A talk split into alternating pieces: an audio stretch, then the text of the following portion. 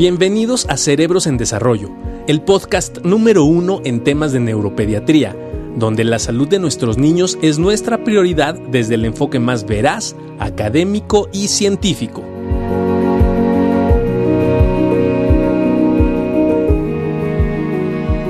Hola, ¿cómo están? Muy buenos días. ¿Cómo estás, Juan Carlos? ¿Qué dices? Doctor, buenos días, muy bien, muchas gracias, bienvenidos a todos. Qué bueno, me da mucho gusto. Este, espero que estén muy bien en casa, ¿no? Este, que todos estén cuidando muchísimo en estos momentos. Aquí estamos en el hospital, por eso traemos nuestra vestimenta especial. Y hoy queremos tocar un tema, Juan Carlos, que lo platicamos tú y yo, y creo que después de la plática, ¿no? Que nos pueden ver en una plática que tuvimos una discusión hace dos domingos y la pueden buscar en nuestro canal de YouTube cerebrosendesarrollo.com eh, acerca de las diferentes visiones, ¿no? Y yo te quiero poner un poco en antecedentes, casi con mi edad, es en 1943, ¿no? Leo Kanner describe la presencia de 11 niños, eh, de 11 niños y niñas, que tenían un problema en la comunicación. Y entonces él, refiere este balanceo constante y él dice, estos niños están ensimismados. Y así le llama autismo y define de manera muy interesante, sin internet, sin comunicación, sin teléfono, sin nada, ¿no? En el mismo año, Hans Asperger, en Leo Kanner está en Estados Unidos, Hans Asperger está en Viena, está en Austria, y él describe una serie un poco más grande de niños con problemas diferentes, digo, muy similares, ¿no? Problemas de comunicación, pero solamente describe varones. Y entonces a partir de ese momento, y como pasa muchas veces en la medicina, muy interesante, ¿no? empieza a haber una gran diferenciación y decir, el autismo se da en niños y niñas y el Asperger solamente se da en varones. ¿no? Y así se viene evolucionando durante mucho tiempo, hasta que hace más o menos 2013, no hace algunos años, en el DSM5, de repente deciden que ya no existe el Asperger y les quiero decir una cosa porque estamos programando y van a ver un podcast que en podcast que va a salir en Pediatría México, que ya lo pueden buscar en todas las plataformas, ya está nuestro podcast y también en Cerebros en Desarrollo va a salir. Hicimos esta pregunta a toda una serie de expertos latinoamericanos en sigue existiendo el síndrome de Asperger, no existe el síndrome de Asperger, ya no está dentro del espectro. ¿Qué pasa? Vamos, a las generaciones que probablemente nos eh, formamos eh, más recientemente, nos tocó precisamente el, hecho de, cambiar el concepto, ¿no? Donde el DSM-5 decide englobar al Asperger dentro del trastorno del espectro eh, autista y denominarlo así, trastorno del espectro autista, y englobar a los pacientes con síndrome de Asperger dentro de este trastorno. en la práctica las cosas probablemente sean distintas. La realidad es que eh, lo descrito por, Asperger se sigue manifestando de una manera eh, clínica eh, importante y lo vemos nosotros en la, en la consulta.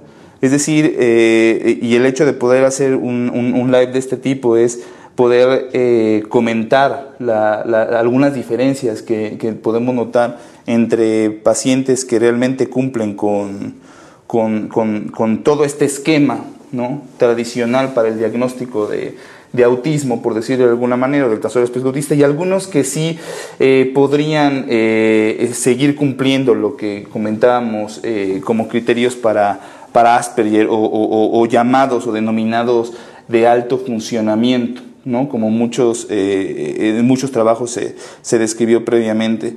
Entonces, esta mm, discrepancia de alguna manera eh, sigue existiendo, ¿no?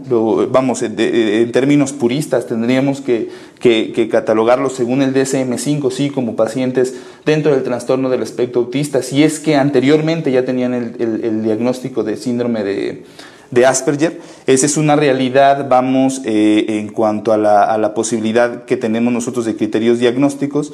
Si el niño ya tenía el diagnóstico, actualmente tendría que englobarse en los trastornos del espectro, en, el trastorno del espectro eh, autista. Sin embargo, eh, no sea su opinión y conforme ha pasado el tiempo y, vamos en, el proceso donde usted ha sido un especialista en esos trastornos del neurodesarrollo, Creo que eh, la escuela del, diagnóstico del trastorno del espectro autista aquí en el, en el hospital infantil siempre ha sido eh, el poder indagar ¿no? sobre estos detalles importantes que si bien sabemos que el problema esencial está basado en el proceso de comunicación, puede haber pacientes que tengan un proceso cognitivo o una eh, capacidad cognitiva o un cociente intelectual vamos, normal incluso, que eso lo diferencia del resto de la población con trastorno del espectro autista.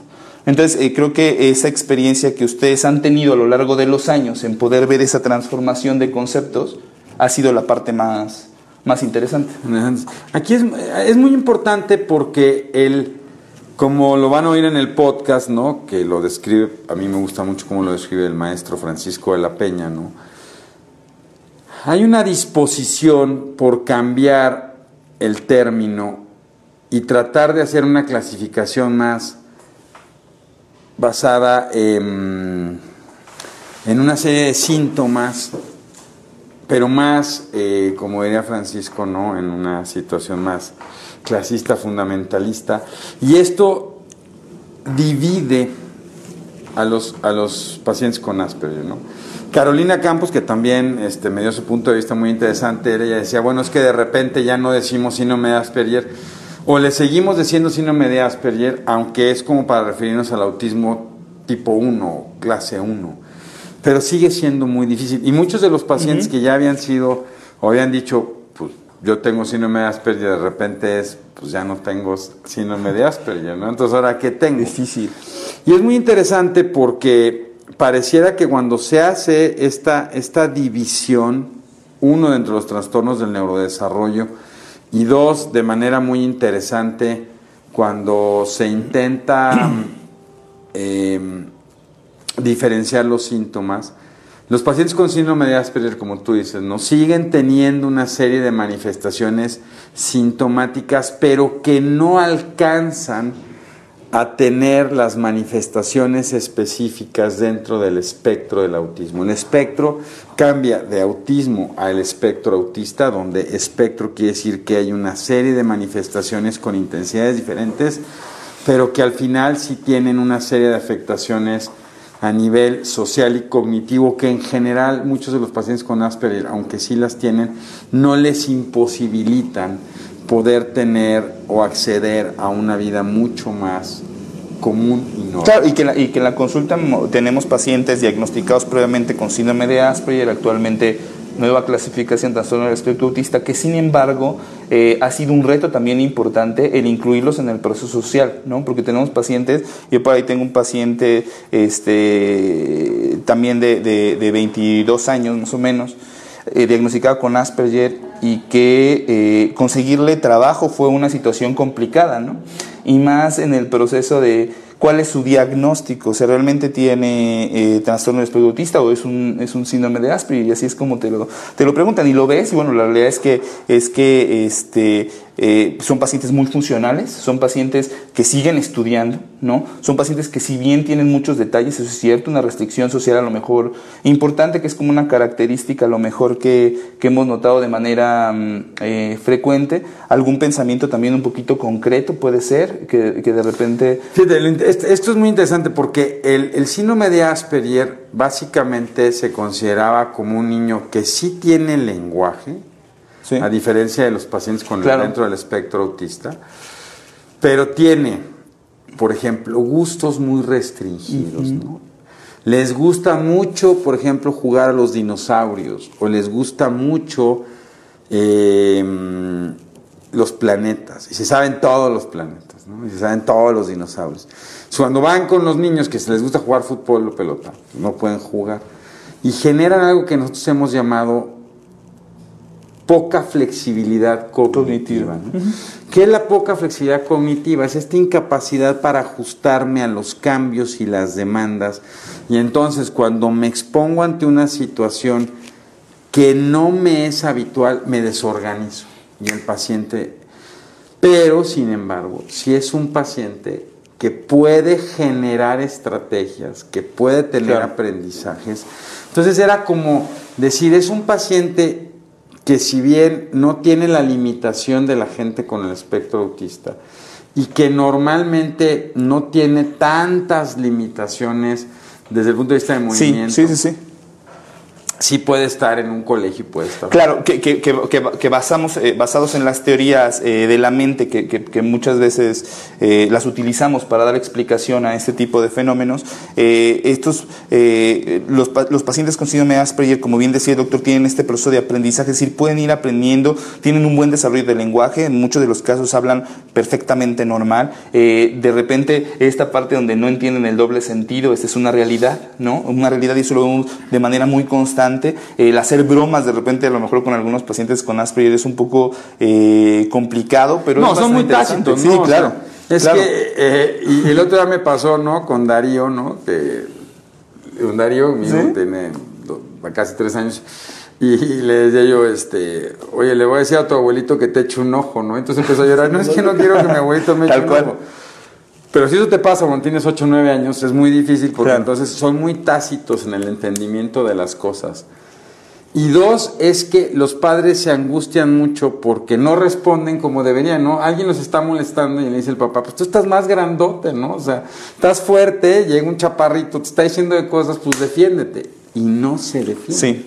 Sí, sí, sí. Y, vamos, como decía usted, la, parte de los intereses restringidos es una situación que se hace mucho más eh, apreciable probablemente en, este, en estos pacientes porque como no tenemos una alteración del lenguaje, eso lo hace mucho más, mucho más evidente. Eh, y por otro lado, es importante comentar, de repente eh, muchas veces nos enfrentábamos a esta eh, situación que hemos comentado, ¿no? que parecía como que todos los pacientes que eran diagnosticados con autismo, parecía que todos podrían tener esta posibilidad de tener una capacidad intelectual superior. ¿no? Hoy estamos ante una situación contraria, es decir, la mayor cantidad de pacientes que realmente están en el espectro autista, hablando de moderados severos, ¿no? Eh, tienen una condición eh, de, una, de un cociente intelectual restringido. restringido. Eso es bien importante, porque sí se dio, ¿no? Y usted lo, lo platica en sus clases de repente, ¿no? Sí se dio como ese fenómeno de el autismo era igual a eh, niños que, que, que, eran extremadamente listos, pero probablemente se hablaba de un, un número eh, poblacional con autismo muy, muy pequeño, ¿no? que sí podrían tener un cociente intelectual normal o ligeramente superior, pero la verdad es que la mayor población con, con autismo tiene esta...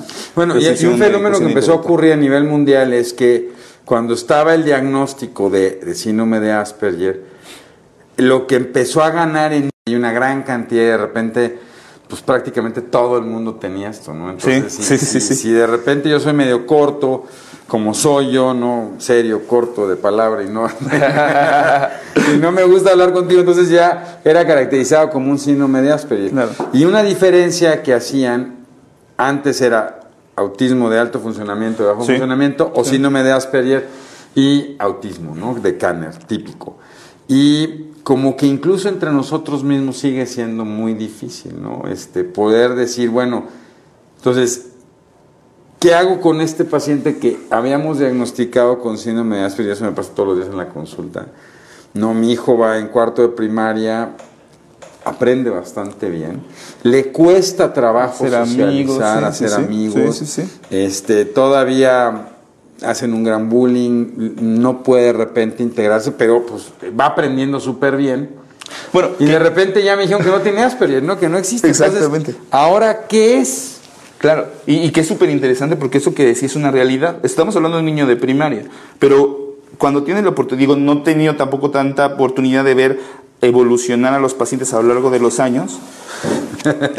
un error ahí técnico. Un error técnico, perdón, perdón, un error técnico mío. Este, eh, nos tumbó la escenografía. este, verlos evolucionar a lo largo de, los años, este, pero sí me ha tocado ver o tener la, posibilidad de, este, de, de valorar ya pacientes eh, anteriormente diagnosticados con Asperger, bueno, con síndrome de Asperger, y que de alguna manera este, ya se están incluyendo incluso al mundo, al mundo laboral. Es bien complejo porque usted decía algo bien interesante, ¿no? Eh, si en la escuela sufren de esta situación de bullying, eh, es impresionante el escuchar, ¿no? Cómo al ir a trabajar lo siguen sufriendo, ¿no?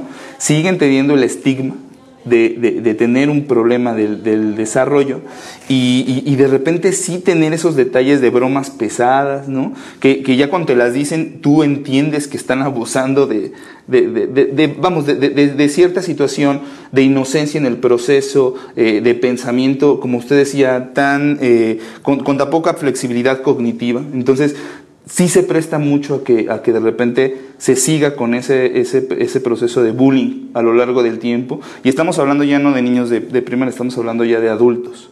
Entonces, a pesar de que se va diseñando todo este proceso de nuevos diagnósticos donde se incluyan a los pacientes que puedan tener un cociente intelectual normal, seguimos ante la desinformación, ¿no?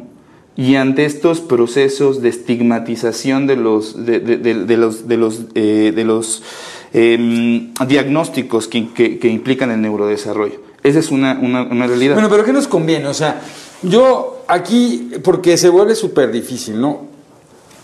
O sea, me vuelvo totalmente tajante en el proceso de decir, ya no voy a hacer o sea, ya no va a haber Asperger, entonces, pues usted tenía Asperger, eh, pues resulta que ya no le puedo hacer ese diagnóstico y entonces ahora resulta que usted o cae dentro del espectro autista o cae dentro del trastorno pragmático del lenguaje, que esa es la otra clasificación que se hace. Y o como dicen algunos, pues es que el síndrome de Asperger más bien es una forma diferente de ser que está dentro del espectro de funcionalidad o de normalidad del ser humano, pero no necesariamente dentro de un proceso patológico. Yo creo que lo más importante cuando se hizo esta, este, esta diferenciación, que no todos están de acuerdo, y estamos tocando un punto muy álgido, ¿no? Porque hablando con, escuchando a Diego Reza, que es un gran psicólogo, le mando muchos saludos a Caro Campos, ¿no? Que es una amiga, una gran psicóloga, gente como Andrea Badi en Argentina o Orlando me mandó sus comentarios desde Colombia, no hay otra gente.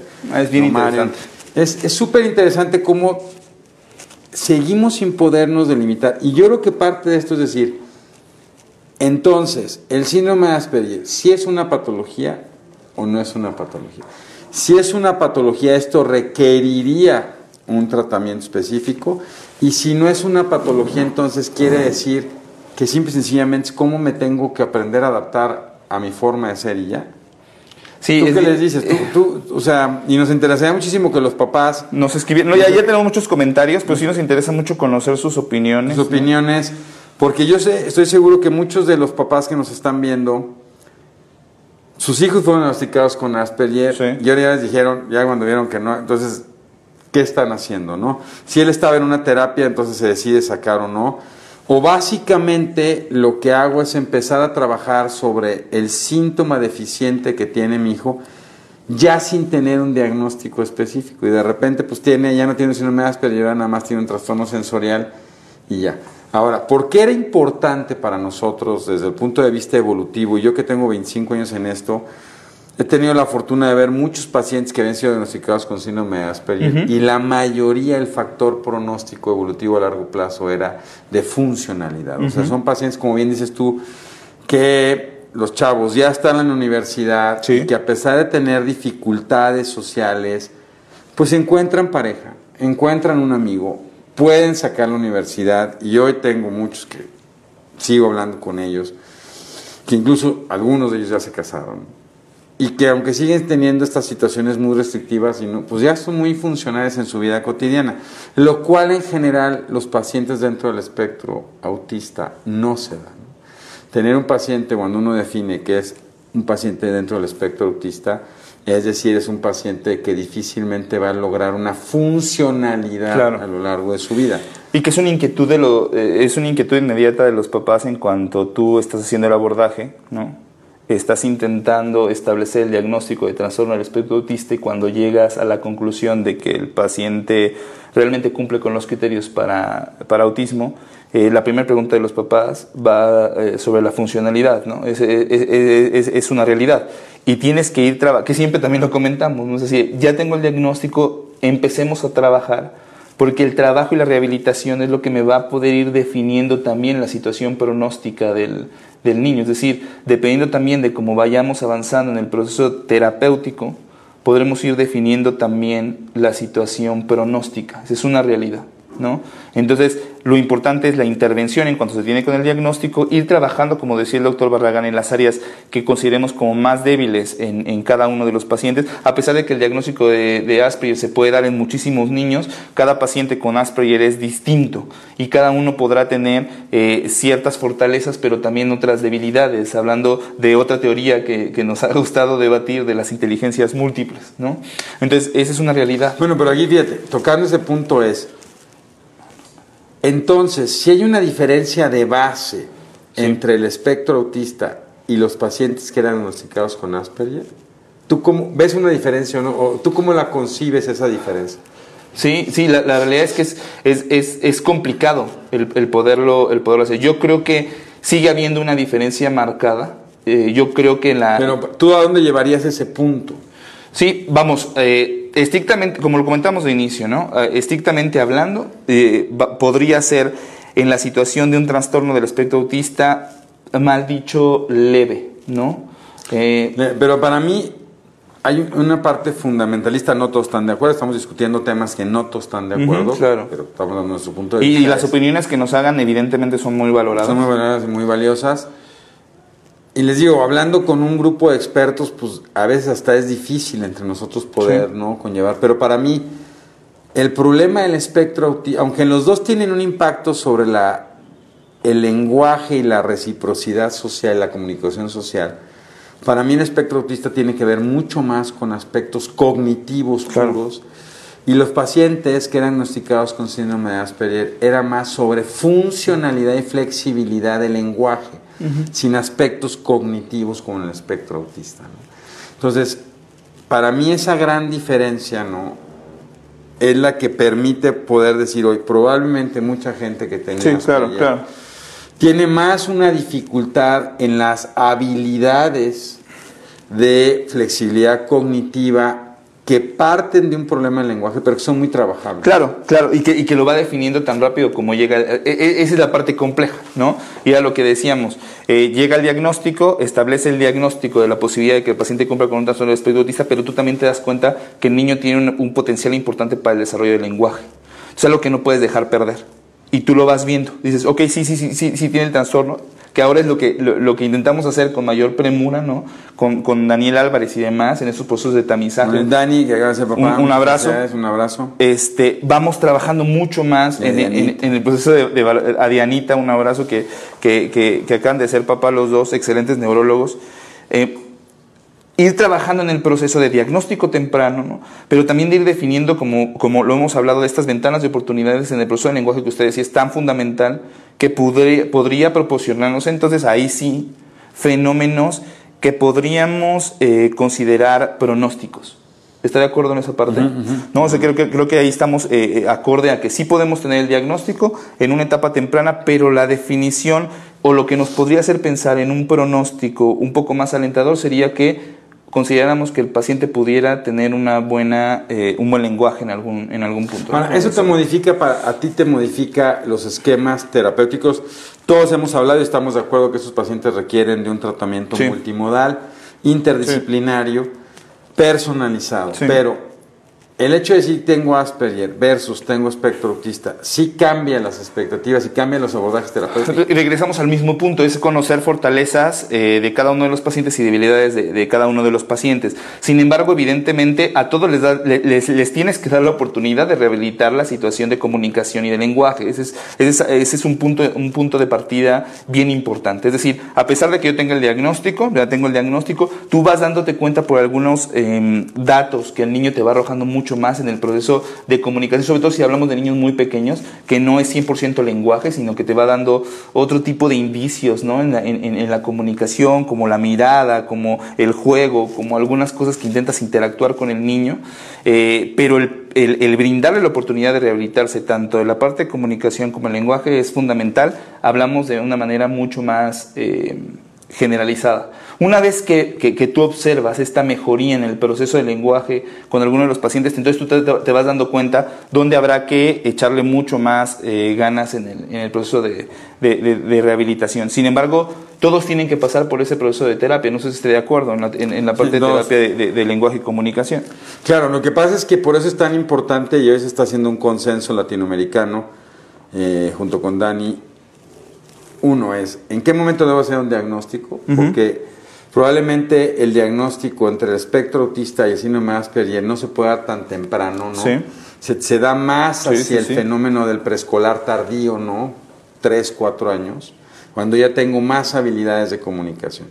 Y es que fíjate, pasó un fenómeno que tú no viviste muy interesante y es, antes del 2013, dentro de el autismo estaba metido el síndrome de Red, y el síndrome desintegrativo de Haller y el síndrome de Asperger.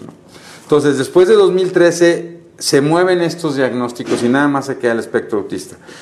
¿Por qué se mueve el síndrome de red? Porque en el síndrome de red sí se conoce ya un defecto muy específico de una enfermedad degenerativa de carácter genético, neurológico. Entonces se dice, ok, esto ya encuentro un fenómeno degenerativo. El desintegrativo de Haller prácticamente no se tiene y se saca porque se considera también como una enfermedad más degenerativa, más neurológica. Pero entonces Asperger queda volando. Sí. Porque seguimos sin encontrar y entonces se piensa que muchos de esos pacientes otra vez, ¿no? Tienen que ver más con contextos sociales por las diferencias que había de repente incluso entre los países en el diagnóstico de síndrome de Asperger, porque había países que tenían muchos y había países que tenían muy pocos. Y eso pareciera que también depende mucho de los contextos sociales y probablemente los niños tienen, están dentro del espectro autista muy característico de Kanner, como que hay una estandarización mundial muy establecida. ¿no? Entonces, ahora, otra vez regreso al tema, Juan Carlos, antes de que se nos vaya a ir, este, y es... Eh, si yo, y para concluir todo este proceso, ¿no? Antes de concluir, que sepan que está en nuestras redes sociales, no está en nuestro podcast, no se pierdan el podcast de autismo que va hasta la semana que entra, muy interesante, con toda la visión latinoamericana sobre el tema de dietas, este, cannabis, tratamientos farmacológicos y todo esto. Estamos como Cerebros en Desarrollo, en, desarrollo, en la página igual, cerebrosendesarrollo.com, la de la asociación. Es AMHIM CDMX y denos like, métanse a nuestro canal de YouTube, ahí va a estar y todo esto, pero otra vez es, ¿qué hago si yo soy un papá con un paciente que me dijeron que tenía Asperger? Yo de repente me encuentro y me dice, pues es que su hijo no tiene Asperger. ¿Qué debo hacer? Es decir, acepto eso, me sigo con ese proceso. Eh, eh, vamos, creo que, y, lo, he, lo, he vivido, lo, lo, he tenido en la, en la consulta, ¿no? pacientes que han venido ya con el diagnóstico de Asperger de años atrás y que en este momento resultan ser eh, pacientes muy funcionales, como les repito. Este, la, verdad es que me quedo, me, quedo y sigo trabajando con el, con el diagnóstico de, Asperger en el entendido de todo lo que implica eh, el, proceso de comunicación, el proceso de ciertas eh, habilidades restringidas, pero con esta capacidad de aprendizaje que fue, ha sido lo más destacable dentro de toda la evolución en, los pacientes que he tenido la oportunidad de, evaluar y que les permiten una integración social, que eso definitivamente es lo más valioso que, he observado. Entonces, definitivamente lo sigo trabajando como, como síndrome de, Asperger. Eh, de cualquier manera, eh, siempre apegados al, al, DSM-5, eh, cuando hacemos el diagnóstico, sobre todo en pacientes más pequeños, como decía el doctor Barragán, es bien difícil el poder a lo mejor dar esta diferencia entre Asperger y autismo en edades muy tempranas. Por lo tanto, ahí sí eh, se engloba en el trastorno del espectro eh, autista y entonces vas hablando un poco ya más allá de términos de funcionalidad y, probablemente lo que es una realidad es que eh, en, la nueva escuela neurológica por lo menos el término Asperger empieza a entrar en cierto desuso y hablas un poco bueno, hay desuso, ¿no? Sí, claro. para los jóvenes probablemente como tú, ¿no? Bueno, ni, Bueno, jóvenes como tú, eh, los, los últimos chavos que llevan probablemente en los últimos 5 o 6 años, cada vez el término de Asperger se utiliza mucho menos, Sí. cada vez están menos empapados de esto y es muy factible que los papás cuando lleguen con un neuropediatra o un psiquiatra de la nueva época, cada vez oigan menos el, el- el diagnóstico de síndrome de Asperger y empiecen a escuchar mucho más el diagnóstico de estás dentro del espectro autista o tienes un trastorno pragmático del lenguaje. Así es. Y entonces, simple y sencillamente, yo lo que le digo a los papás es, para mí es muy importante que ustedes entiendan que eh, al final, muchas veces yo lo que le digo a los papás es, a veces es una cuestión taxonómica, es una cuestión clasificatoria. Lo importante es entender que los pacientes con síndrome de Asperger o que tenían síndrome de Asperger, el pronóstico de funcionalidad a lo largo de la vida es mucho más positivo, es mucho más alcanzable, se trabaja más sobre habilidades de flexibilidad cognitiva y funcionalidad del lenguaje, ¿no? donde a veces la dificultad es la semántica y la sintaxis, pero sí, no la definitivo. comunicación.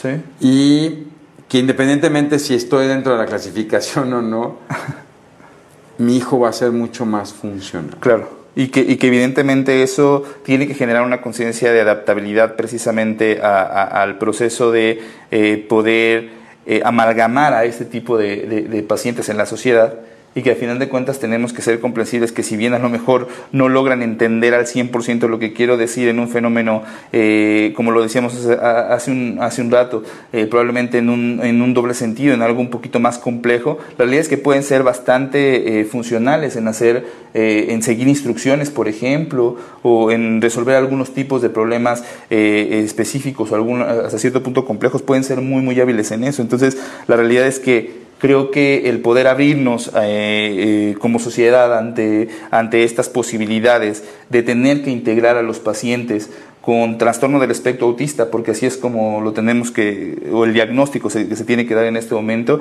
tiene que ser cada vez mucho mar- más constante, ¿no? El crear esta conciencia social tiene que ser una tarea eh, muy frecuentista y tenemos que adaptarla y adoptarla todos. Esa es una, una realidad, porque más, eh, con mayor frecuencia estamos viendo estos pacientes que venían de ser pequeños, ¿no? Con autismo y que están creciendo con una buena funcionalidad y que tenemos que darles lugar, pues, para el trabajo, para la escuela, para poder llevar una vida prácticamente normal. Entonces, ahorita nos estamos enfrentando a esos pacientes que fueron diagnosticados hace 23 o 24 años y que hoy buscan entonces esta inserción en la, en la, sociedad. Ese es algo muy interesante y será un ejercicio eh, bastante, bastante eh, intenso y, y complejo. ¿no? Muy complejo. No sé si hay alguna Sí, pregunta hay bastantes. Este, mm, de- Vane Machorro, un abrazo a los mejores doctores. Va- Vane, un, un abrazote y al, al Chaparro un beso enorme a la distancia. enorme, a la distancia. ¿Cómo están en León? Este, mi hijo fue diagnosticado con epilepsia. La última vez nos dijeron que podía ser hiperactividad, déficit de atención o precisamente autismo. Hemos buscado el punto de vista, pero con el COVID se nos ha complicado. Bueno, ahí hay algunas situaciones eh, que se están juntando, ¿no? Una situación de epilepsia más algunos, seguramente, eh, detalles del desarrollo. Habrá que, que tener una valoración mucho más este, profunda. Dice Marcela, no hay nada normal o típico en nuestras vidas. Claro, cada paciente es un universo distinto, cada niño es un universo distinto, tenga cualquier condición o no la tenga. Esa es una, una realidad. No, aquí, aquí lo que, lo que yo creo, y sigo, sigo diciendo, no, creo que es muy importante es, de repente, en esta lucha, de repente así terrible que se puede generar entre que el terapeuta dice que sí tiene Asperger, el otro dice que no tiene Asperger, entonces es decir, taxonómicamente ya no está. Tengo que buscar entonces dónde debe o dónde puede encajar mejor el diagnóstico de mi hijo. Si, no es, si, si hoy no es un síndrome de Asperger y no cumple criterios, no está dentro del espectro autista, esto inmediatamente, si está dentro de un trastorno del desarrollo del lenguaje, si está dentro de un trastorno de la personalidad, un trastorno pragmático del lenguaje, o hablaremos del sluggish tempo cognitivo lento en algún momento. Entonces, lo importante para mí es, estos chicos van a tener un pronóstico funcional Sí. De integración a la vida cotidiana. ¿no? Los papás de repente a los cinco años nos dicen, mi hijo va a ser normal y normal para ellos es, bueno, ¿qué es normal? Entonces, nomás que sepan que la funcionalidad es muy importante y que estos chicos tienen mucho más posibilidades de alcanzarlo. ¿no? A ver, mire, esta pregunta es súper interesante. Dice Nancy Heredia, mis neurólogos a través de una resonancia me dijeron que no tiene autismo. ¿De qué otra manera se diagnostica?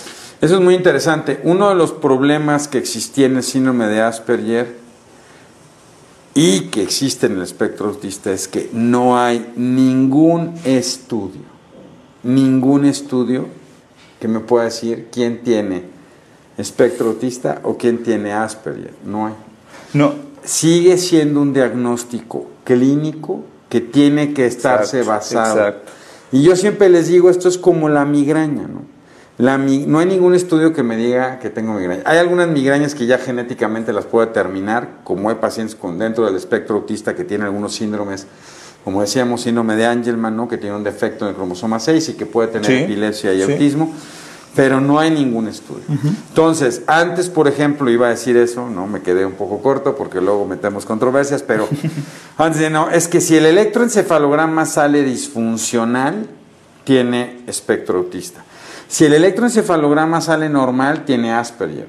No, no sirve de nada el electroencefalograma ni los estudios de imagen. Y es una, una, una realidad que la mayor parte de los pacientes que solamente tienen trastorno del espectro autista, incluso las resonancias pueden estar normales. Normal. No- bueno, no hay- en realidad, un, por ejemplo, se describió que muchos de los pacientes dentro del espectro autista podían tener una macrocefalia, o sea, tener una cabeza más grande, Muchos estudios, ¿no? por la presencia de neuronas gigantes, pero en realidad no es un síntoma patognomónico. No, y van a encontrar tanto en, en autismo como en trastorno por déficit de atención muchos estudios a través de resonancia magnética que son esos, son estudios, son protocolos de investigación eh, que incluso están basados en, el- en- ya en resonancias magnéticas funcionales, que nos hablan ya de la funcionalidad cerebral, incluso del volumen, ¿no? El volumen, Eh, y eso es algo que estamos haciendo con, con la doctora Pilar Díez, jefe del Departamento de Imagenología, la doctora Silvia Hidalgo, nuestra física, bueno, a través de resonancias magnéticas, de la tractografía, de la funcionalidad, estamos tratando de encontrar algún, algunos datos patognomónicos que nos permitiría decir quién puede estar dentro y quién no, pero en realidad sigue sin haber un estudio específico que determine quién tiene autismo y quién no tiene. El doctor Alberto Serrano, un saludo. Un saludo. Albert Serrano, mi maestro. Dice, hay pruebas de tipo genético, bien importantes, hay pruebas de, de- de tipo genético que pueda darnos una certeza en el diagnóstico. Hemos hablado ¿no? ya de la situación donde en los nuevos estándares eh, de diagnóstico se está incluyendo eh, el proceso genético, ¿cierto? Pueden ver nuestra cápsula que tuvimos con el doctor Rodrigo Moreno, el, jefe del Departamento de Genética, la pueden buscar en nuestro canal de YouTube. Y habló exactamente de esto. Ya hay paneles, ¿no? Donde el cariotipo en realidad ya, ya pasó de moda. Y hoy hay paneles donde se puede hacer una búsqueda específica para tratar de encontrar defectos genéticos en pacientes del espectro autista. pero, el, pero sigue sin haber algo patognomónico que me permita saber si este paciente tiene o no tiene autismo. Sí puedo encontrar algunos defectos genéticos en pacientes con autismo, pero evidentemente sigue sin ser patognomónico de, ¿no? Así es. Y, a ver, vamos a ver O acá. característico, por decirlo. ¿La resonancia magnética y el electro son necesarios para el screening, para el, para- para- realmente para el diagnóstico? Es una discusión que estamos teniendo con el doctor Daniel dentro del consenso de los problemas del lenguaje. ¿Es realmente necesario, sí o no? Para el diagnóstico, no. No, para el diagnóstico no. Y como lo hemos comentado en otras cápsulas y en otras oportunidades que hemos tenido eh, de platicar, creo que depende del paciente. Como nos comentaba la mamá hace un momento, mi niño tiene epilepsia, pero además de la epilepsia está presentando algunas situaciones a lo mejor de lenguaje o algún proceso, alguna alteración en la comunicación, etcétera. Ahí entonces sí valdría la pena extender el protocolo, o sea, hacer un protocolo mucho más extendido, hacer un electroencefalograma, eh, ver la situación de la epilepsia. Recuerden que hay algunas epilepsias, y lo hemos platicado en otras cápsulas, que cuando inician, ¿no? podrían traer como consecuencia alguna mm, pérdida, ¿no? O alguna dificultad para seguir aprendiendo, o alguna pérdida de las habilidades ya eh, adquiridas. Entonces ahí sí vale la pena extender un poco más, pero tal cual para el diagnóstico puntualmente. No, para el diagnóstico no se necesita. El diagnóstico es clínico. Como decíamos, hay algunas enfermedades acompañantes o causantes de esto. Entonces, ahí es donde sí vale la pena hacer una resonancia magnética, hacer un electroencefalograma. La mayoría de los pacientes con problemas de lenguaje se tienen que tomar potenciales auditivos, Así por es. ejemplo, porque es muy importante y una forma de descartar, digo, dentro de los criterios diagnósticos es si tienes un problema de sordera, pues evidentemente entras dentro de otro proceso, ¿no? Y no puedes hablar dentro del espectro, ¿no? Así es, entonces sí, aquí nos dicen la parte de audiometría. Saludos a Mérida, Yucatán, a la psicóloga Jenny Casanova. Este dice aquí, a ver, eh, eh, eh, ¿cuál es, cuál es el- la opinión de autismo regresivo por vacunas? Aquí nos preguntan, eso es importante y nos lo han preguntado en varias ocasiones. Eh, De nuevo, de nuevo, de nuevo. las vacunas... y cuántas no- veces sea necesario. La- Las vacunas no producen autismo. Se ha observado que el fenómeno, sobre todo con una vacuna en particular, puede disparar el defecto genético en el cromosoma 6 y puede dar y disparar, ser el disparador temprano de un fenómeno de autismo o de epilepsia, pero las vacunas no producen. Y hoy que estamos viviendo, ¿no? y eso es muy importante decirlo, ¿no? hoy en el Hospital Infantil de México estamos teniendo un serio problema con pacientes con sarampión. Sí. Y el brote de sarampión y las dificultades y las neumonías que se están generando con pacientes con sarampión, déjense del COVID, ¿no? Los pacientes con sarampión y el brote que está habiendo es por todos esos pacientes que no fueron vacunados. Y, adelante, y que lo platicábamos, Doc, en esta situación cuando estuvimos verificando, ¿no? Todas las cartillas de vacunación. Fue impresionante, aunque no lo crean. Estuvimos checando las, las cartillas de vacunación de nuestros niños, solicitándolas para ver que estuvieran cubiertos por el brote de sarampión. Muchos no tenían vacunas y las mamás comentaban este miedo. El 95% de los mamás no les ponen las vacunas Porque- por- porque van a producir autismo. Así es, así es, Y a eso iba. La vida de un chico hoy que se pierde por sarampión, por no tener una vacuna, no tiene precio. Y entonces, en serio, vacunen a sus hijos. O sea, no. De la misma manera, ¿no? Y lo van a ver, ¿no? Con lo de las dietas para el espectro autista, que no tiene nada que ver con lo del Asperger. Porque también, por ejemplo, en Asperger, pues no se utilizaban dietas, en el espectro autista sí. Sigue sin haber una confirmación específica de que una bacteria, un hongo, cualquier cosa esté produciendo esto.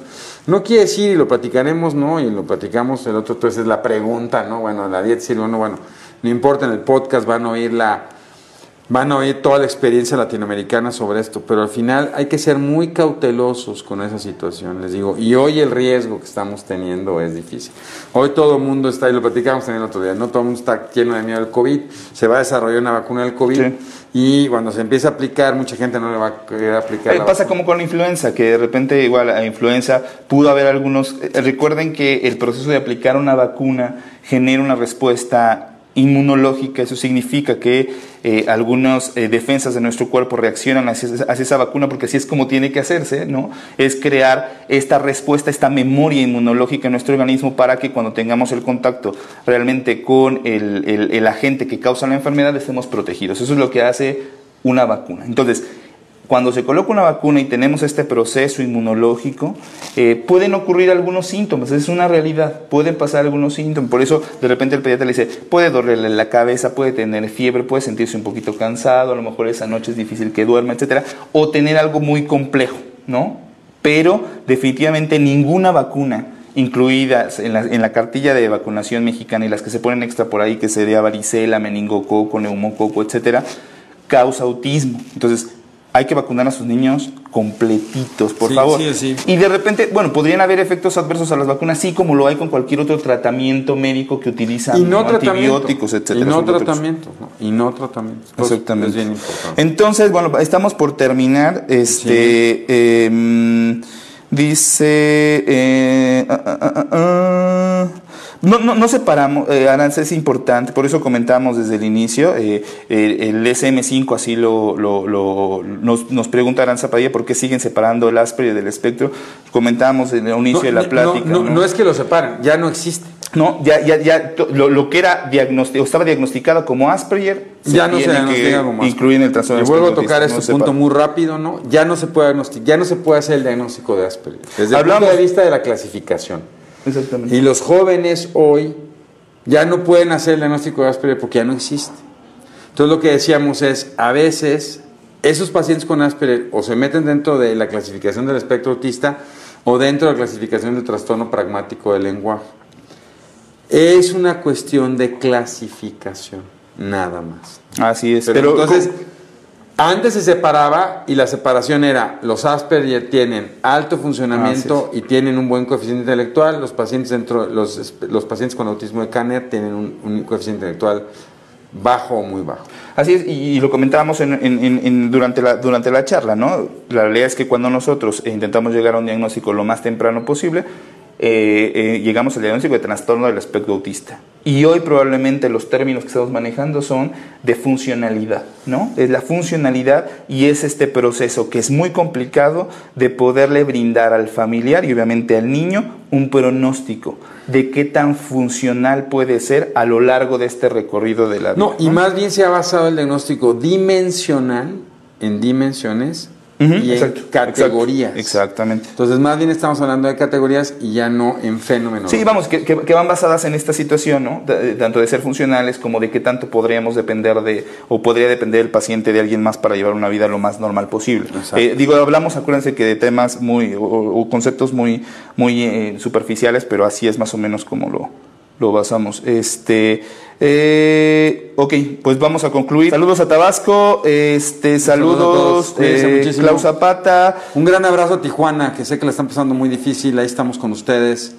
Este, cuídense muchísimo. Cuídense mucho, un abrazo, este, estaremos en contacto, lávense las manos, usen alcohol gel, usen cubrebocas y están saliendo a algunos lugares donde están con algunas algún número de personas importante, usen cubrebocas, usen cubrebocas si tienen alguna manifestación de eh, vía respiratoria, si están tosiendo, si tienen eh, gripas, si están con estornudos y demás, tienen que utilizar cubrebocas aunque estén adentro de casa, por favor. Exacto. Este, bueno, les deseamos lo mejor. Un abrazo.